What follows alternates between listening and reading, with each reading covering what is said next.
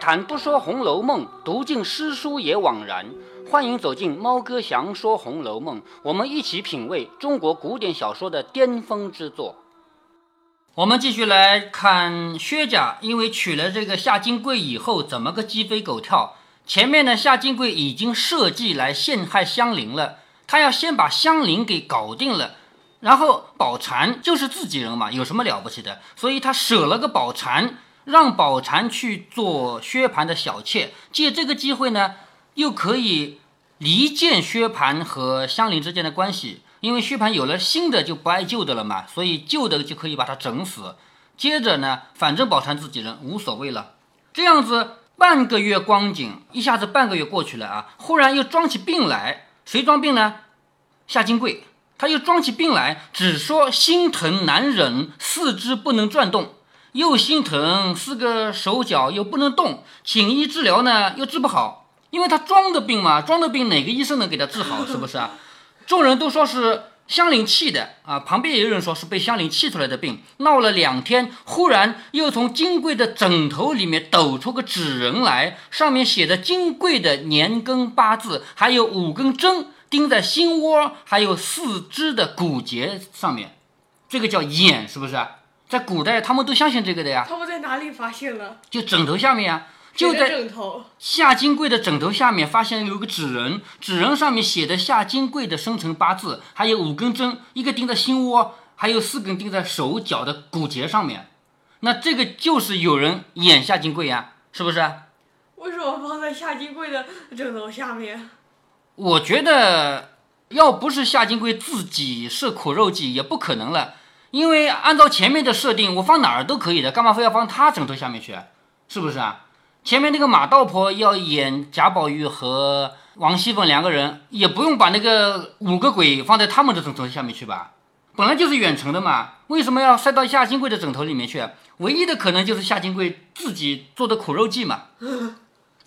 然后呢，呃，他就直接放在自己枕头下面了。哎，对呀，自己枕头下面好放，而且他可以说更有效，是不是啊？放在自己枕头下面，也许效果更好呢。他可以这样说的吧？于是众人反乱起来，当做新闻，先报与薛姨妈。薛姨妈先忙手忙脚的，薛蟠就自然更乱起来。薛姨妈已经忙起来了，因为这种事情啊，咱们现在人不相信，不相信就是一个玩笑，有什么了不起的，对不对啊？但是以前的人都相信的，所以薛姨妈自己先慌起来了，一忙呢，薛蟠就自己更乱了。立即要拷打众人，金贵笑着说：“何必冤枉众人啊？大约是宝蟾正的演法。你看啊，他还是苦肉计。他先怀疑自己的那个丫鬟宝蟾，因为什么？装好人嘛。只有我自己的人，我可以放心的怀疑他，我不得罪人。我如果怀疑香菱的话，我是不是要得罪香菱那一派的人啊？是不是？所以他就装好人，他先怀疑自己的人。薛蟠自说，他这些时没有多空到你的房里，何苦赖好人啊？也就是。”宝蟾最近这段时间根本就不到你的房里去，你干嘛赖他？金贵冷笑着说：“除了他还有谁啊？莫不是我自己不成？虽然有别人，可是谁可敢进我的房呢？”薛蟠说：“香菱如今天天跟着你，他自然知道，先拷问他就知道了。”金贵冷笑着说：“拷问谁啊？谁肯认？依我说，竟装个不知道，大家丢开手罢了。你看，继续做好人，假装不知道算了，不要管了。”横竖治死了我也没有什么要紧，乐的再娶好的。好，他这个话说，反正我死了也没什么，你还可以再娶一个好的老婆嘛。若据良心上说，左不过是你三个多嫌我一个。什么叫你三个呢？就是你薛蟠，还有宝蟾，还有香菱，你们三个嫌我一个，所以你们三个都希望我死。说着，一面痛哭起来。薛蟠更被这一席话给激怒了，顺手抓起一根门栓来，一进抢步来找香菱。你看，拿起门栓来打了。门栓是很粗的那个东西啊。不容分说，便劈头盖面的打起来，一口咬定是香菱撕的。香菱叫屈，薛姨妈跑来禁喝，就是喝阻，不要打。说不问明白，你就打起人来了。这丫头服侍了你这几年，哪一点不周到、不尽心？这个话说的很对啊。自从他把香菱买下来到京城里来这么多年了，他哪一点做的不到了？他岂肯如今做这个没良心的事儿？你却问个青魂皂白，再动粗鲁。这个青魂皂白，咱们现在叫青红皂白啊，因为这个方言在变化。当时很有可能就叫青红皂白。我觉得叫青红皂白可能还有点道理的，青红皂白是没有道理的。为什么？因为青和红是反义词啊，你先问问是青的还是红的，是黑的还是白的？那么青红皂白呢？呃，青就内青说绿色，红他说红色。啊，就是以先问问颜色再说，是不是？但是如果你看了《红楼梦》以后，你把这两个词放在一起对比，你觉得哪个有道理？我就觉得青红皂白有道理，清水还是浑水，黑的还是白的？我觉得这个更有道理呀。很有可能是随着时间的流逝。因为很多不了解这个词源的人在传传传，越传越偏，然后就传出这个词就变了，是不是啊？他说你先问个青红皂白，再动粗鲁。粗鲁这两个字的写法跟现在也不一样，因为那个时候有很多字没有字，只有读音啊。金贵听见她婆婆这样说，怕薛蟠耳软心活，便一发嚎啕大哭。你看夏金贵在这做什么手脚啊？因为薛姨妈已经来插手这个事儿了。如果薛姨妈说的有道理，那么薛蟠会听薛姨妈的，这样会导致他害香菱害不成功，所以他就要立刻想办法阻止这个婆婆，阻止薛姨妈再继续说下去，要让薛蟠不受薛姨妈的影响，所以这个时候他就抓紧时间大哭。一面又哭喊着说：“这半个多月把我的宝蟾给霸占了去，不容他进我的房，只有秋玲跟我睡。我要拷问宝蟾呢，你又护在头里。你这回子又赌气打他去，治死了我，再娶富贵的标志的娶来就是了。何苦做出这个把戏来？你看啊，他就骂谁啊？指桑骂槐的，像是骂薛蟠，其实呢，骂给婆婆听的啊。”薛蟠听了这个话，越发着了急。薛姨妈听到金贵句句辖制的儿子，这个事情在古代是不能容忍的。我们知道，婆婆和儿媳妇天然是敌人关系，但是中间这个男人对婆婆来说是儿子，对儿媳妇来说是老公。中间这个人他的地位很敏感，他要是两边都拍拍马屁说说好话呢，这一家子还安安稳稳的。如果说拉帮结派，把这个儿子拉的一会儿靠这边，一会儿靠那边呢，那他们俩的矛盾就会越来越深。而作为婆婆的，她最大的忌讳就是我儿子白养了，我辛辛苦苦把儿子养到这么大，结果娶个老婆以后帮着他不帮我，这种情况做婆婆的人是绝对无法容忍的。到现在为止依然是这样啊。现在如果说有婆婆和儿媳妇闹起来，如果这个儿子帮老婆说一句话，那这个婆婆就闹上吊去了。为什么？我白养了一个儿子啊，养到这么大，他都不帮我啊，所以他现在你看啊，薛姨妈就怕夏金贵能够辖制着自己的儿子，百般要诬赖的样子，十分可恨。无奈儿子不争气，为什么呢？他最恨的是儿子不争气。如果是儿子争点气的话，是可以去讲段道理让他听自己的。可是这个儿子怕老婆，偏偏儿子不争气。已经被他辖制的软了惯了，如今又勾搭上丫头，说是被他霸占了去。他不是勾搭上了宝蟾吗？现在夏金贵就说是霸占的，说霸占的那就真的是霸占的了。难道还有有地方说理啊？说你同意的，难道还有地方说理去？是不是啊？他自己反而要占温柔让夫之理，也就是夏金贵现在是明面上他占理的。为什么？他让老公娶自己的丫鬟，说明他大度啊。所以在明面上，在台面上，夏金贵是有道理的。是缺盘没道理，这个演魔法究竟不知道是谁做的，实在是俗话说的“清官难断家务事”，这句话应该听说过吧？“清官难断家务事”，如果是一个官员，别人跑来说他打我，他骂我，那官员说好，我来问问清楚，究竟谁先动手，谁先动口，是可以弄清楚的。但是唯独断不了自己家的事儿，自己家里老婆和妈妈打起来了，这个清官一点办法都没有。当官的人，你管得了天下大事，你管不了老婆和妈妈打架，所以清官难断家务事啊。此时正是公婆所难断床尾之事了，也就是儿子、媳妇儿还有这个丫鬟，他们三个人属于房间里的事情，公婆根本就不可能管得过来了，因此无法，只得赌气喝骂薛蟠，说不争气的孽障，骚狗也比你体面些。什么叫骚狗也比你体面些？你这个人真是不要脸，连狗都不如。谁知道你不三不四的把陪房丫头也摸索上了？就是你干嘛要去眼馋宝蟾这个人？你现在霸占了宝蟾，你老婆就说是你霸占的，那怎么办？老婆还占理了，他的丫鬟被你霸占了，叫老婆还说你霸占了丫头，你有什么脸出去见人？也不知道是谁使的法子，也不问青红皂白，好歹就打人。我知道你是个得心弃旧的东西，白辜负了我当日的心。他既然不好，你也不许打，我即刻叫人牙子来卖了他。这个人牙子啊，就是牙子这个说法，就是古代的中介人。比如说要买卖人口，找人牙子。如果说你别的东西要买要卖啊，比如说房子要卖掉，土地要卖掉，也有牙子啊，那个就是管房子管土地的牙子。而且一个人一生兼多职，也就是这个人牙子不光卖人口啊，有房子买卖，有土地买卖，他也是。所以现在说找人牙子要把香菱给卖掉。我即刻叫人牙子来卖了他，你就心静了。说的命香菱收拾东西跟我来，一面叫人去，快叫个人牙子来，多少卖几两银子，拔去肉中刺，眼中钉，大家过太平日子。薛姨妈这个话说出来呢，就其中有两句话就是说给儿媳妇听的了，说拔去肉中刺，眼中钉。那香菱是谁的肉中刺，眼中钉呢？只有一个可能性，就是金贵的肉中刺，眼中钉啊，因为薛蟠不可能讨厌香菱，是不是啊？所以这个话其实是说给儿媳妇听的。薛蟠见母亲动了气，早已低下了头。夏金贵听到这个话，便隔着窗子向外哭道：“你老人家只管卖人，不必说着一个扯一个的。我们很是那个吃醋黏酸，容不下人的不成？怎么拔出肉中刺，眼中钉了？是谁的钉？是谁的刺啊？但凡多闲着他，也不肯把我的丫头收在房里了。”这个话呢，在古代啊是相当违法违礼的。我们现在两个人吵架，当然也是不太好的，但是放不到法律层面上来。就是你和谁吵架，警察也不会来管你这么细的事儿，除非你们打起来了，是不是啊？但是在古代呢，像夏金贵这样隔着窗子和婆婆吵架是违法的。在那个时候，你想想前面有一个细节，就是贾母骂人骂错了，明明要骂邢夫人，邢夫人不在场，她骂了王夫人，王夫人什么表现啊？立即站起来低着头，一声不吭。是不是啊？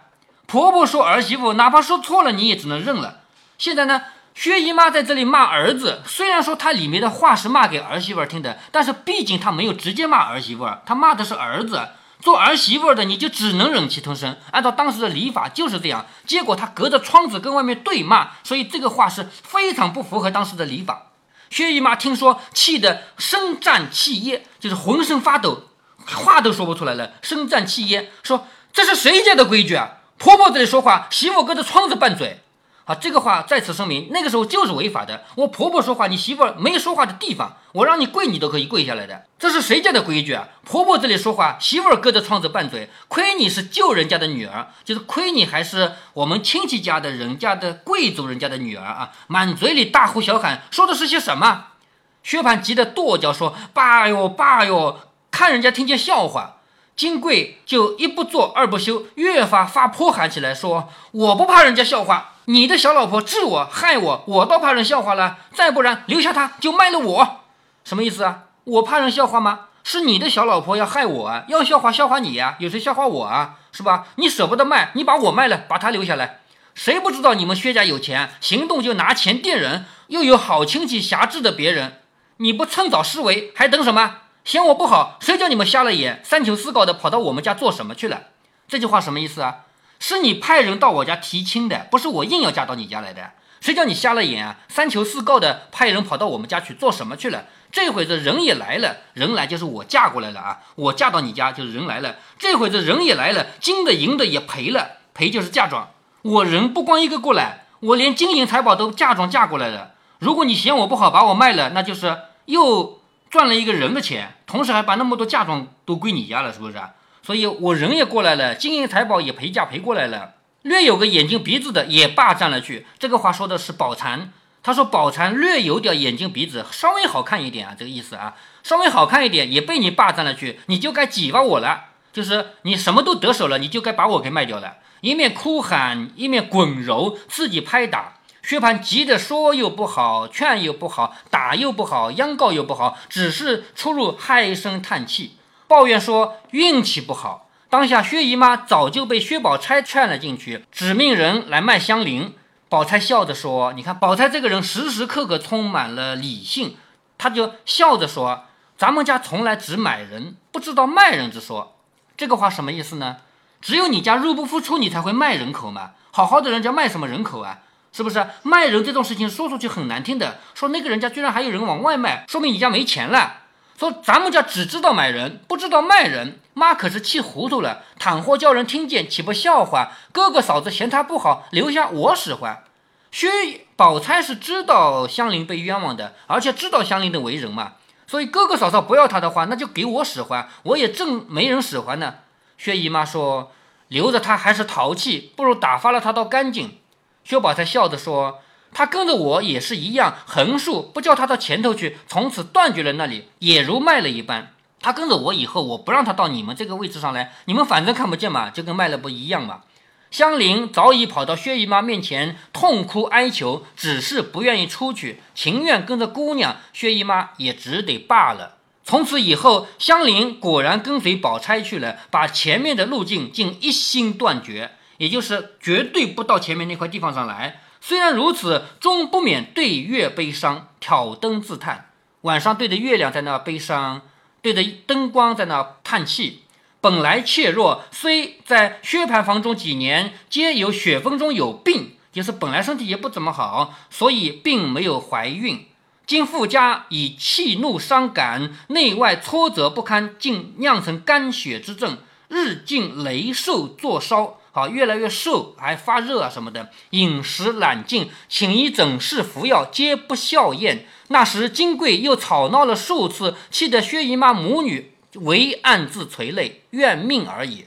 就是夏金贵还在不停的吵闹，气得薛姨妈和薛宝钗在那儿流眼泪叹啊，有什么办法？那个时候又不像咱们现在说来个离婚什么的。薛蟠虽然仗着酒胆顶撞过两三次，持着棍要打，那金贵便递给他身子，你打，我看你打。这里夺刀要杀呢，那便把脖子伸过来，杀，我给你杀。薛蟠也实在是不能下手，只得乱闹一阵子罢了。你看薛蟠这个人，他实在是无能。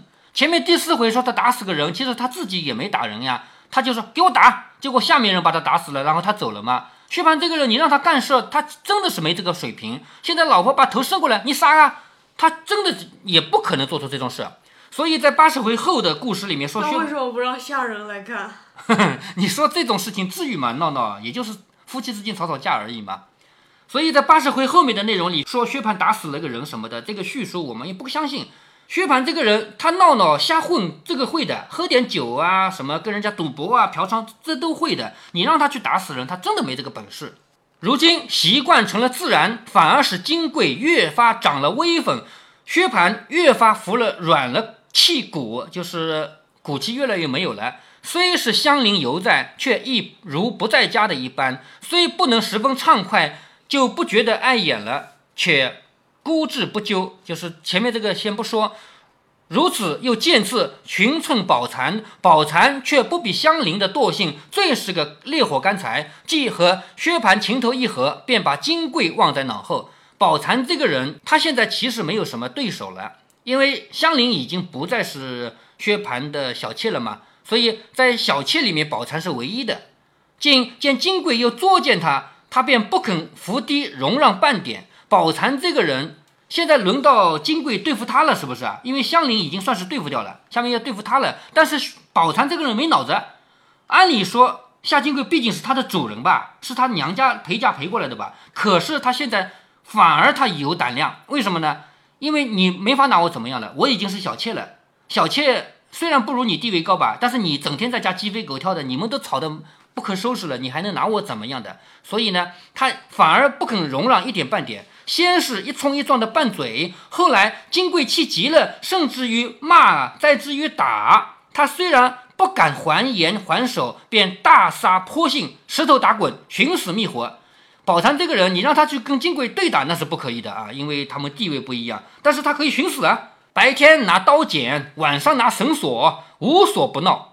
就是这两个人真的是一对啊。一个是金贵，一个是宝蟾，反正就是白天拿剪刀寻死，晚上拿绳子寻死。薛蟠此时一生难以两顾，徘徊观望于两者之间，十分闹得没办法，便出门躲在外面，啊，干脆不回来了，老婆和小老婆都不要了。金贵不发作兴气，有时欢喜，便积聚人来斗纸牌，啊，那个时候也有纸牌了啊，咱们现在的扑克那种前身啊，就是你不回来最好，好，我们玩斗纸牌呀。掷骰子啊，就是扔骰子啊，这样玩。又生平最喜欢啃骨头，你看他怎么吃鸡的啊？咱们吃鸡是把鸡要么就炖了要么红烧了，是不是啊？他的鸡是怎么吃的呢？他把鸡和鸭的肉赏给别人吃，自己只要剩下的骨头油炸了以后下酒就啃骨头，你知道吧？还有这样的吃法，所以我说夏金贵的这种描写一点都不符合贵族人家少奶奶这样的一种气质啊。吃的不耐烦了或者动气了，就四行海骂，就是又打又骂的，说有别的旺吧粉头乐的，我为什么不乐？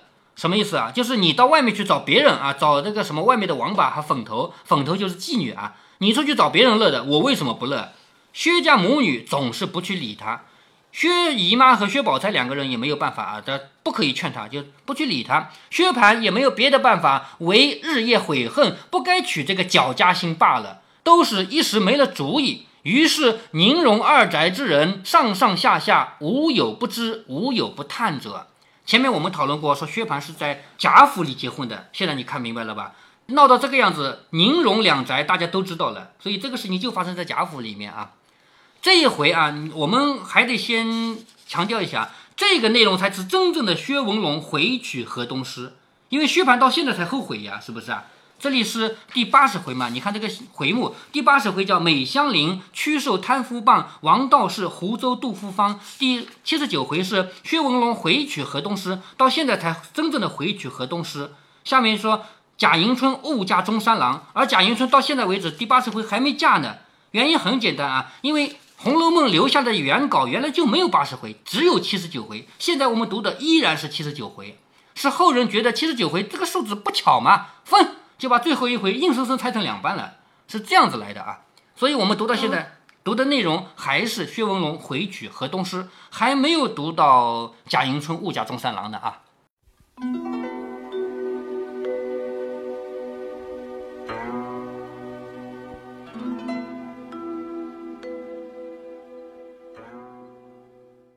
随着故事的推进，我们看到夏金贵越来越凶相毕露了。起初还要耍点伎俩的，现在连这个都不用了，直接隔着窗户就跟婆婆对骂。咱们作为现代的读者，可能不觉得这事儿有多严重。你要把自己放在古代，在封建伦理道德统治下的大家族，你才能体会这事儿有多么大逆不道。有好多小说和电视剧给我们展示过传统的大家族，不一定是像贾家这样当大官的贵族，也可能只是一个人口庞大的望族。几代人共同生活在一个村子里，整个家族以一个整体对外，家族内部的一切事情都交给族长管理。族长当然也不一定大权独揽了，他的同辈人一般也参与议事，但是小辈的人不参与，女性更不参与。在这样的家族里，如果哪个儿子顶撞了母亲，只要族长一声令下，掀翻了就可以打。私设公堂可是允许的，只要处理的是家族内部的事情。如果是女孩子有了不轨呢，比如偷汉子这些呢，往往族长一挥手就进了猪笼了嘛。所以，只有了解了古代家族的管理制度，你才能够理解夏金贵这一次闹得有多么严重。而且，猫哥觉得在这一集中，曹雪芹似乎也有意丑化了夏金贵这个角色。别的不说，吃油炸鸡骨头我就觉得不可理喻。夏金贵虽说父亲早逝，母亲溺爱，但是毕竟是大家闺秀吧。有些事儿他是不可能接触到的吧？他怎么可能把鸡肉分给下人吃，自己吃油炸鸡骨头下酒呢？如果是多姑娘和鲍二家的这样做，我倒不觉得奇怪。夏金贵就不太可能了，他没有接触这种生活方式的渠道，总不是自己发明了这样的吃法吧？不管怎样，他这次是闹大了，跟婆婆也闹翻了。传统社会里，婆媳关系永远是无法调和的。为什么婆媳就是死仇呢？我们总是很难找到最根本的原因，总觉得是因为生活习惯不同，生活细节上免不了磕磕碰碰，而且还没有母女感情来维系等等。但是实际上这些都不是根本的，最根本的是做母亲的被抢走了内心最挚爱的恋人。一个妈妈自从儿子出生那一天，她的最爱就不再是老公，而是儿子了。她的一切都在儿子身上，看着他从一尺长长到一丈长，最后这个儿子和另一个年轻女孩成双成对，妈妈心里是既开心又失落啊！如果有那么一瞬间，这个儿子心向着外人，不向着妈妈，那么妈妈的一切精神支柱就崩塌了。这是婆媳关系永远无法调和的最底层原因。所以，一个家族的和睦，就看这个身兼儿子和丈夫两职的男人怎样做了。如果您觉得猫哥的读书分享有益有趣，欢迎您点击订阅，这样您将在第一时间收到猫哥的更新提醒。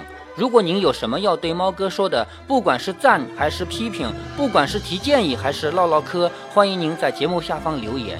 您也可以加猫哥的公众号，四个字“猫哥在线”。您还可以加入猫哥的听友群中，微信群呢，用语音节目没有办法说清，还是 QQ 群方便，群号为八四九九六六八九九。不管加入 QQ 群，还是微信群，还是在节目下留言，还是在公众号留言，您都可以围绕着书中的智慧和读书的乐趣畅所欲言。好，再见。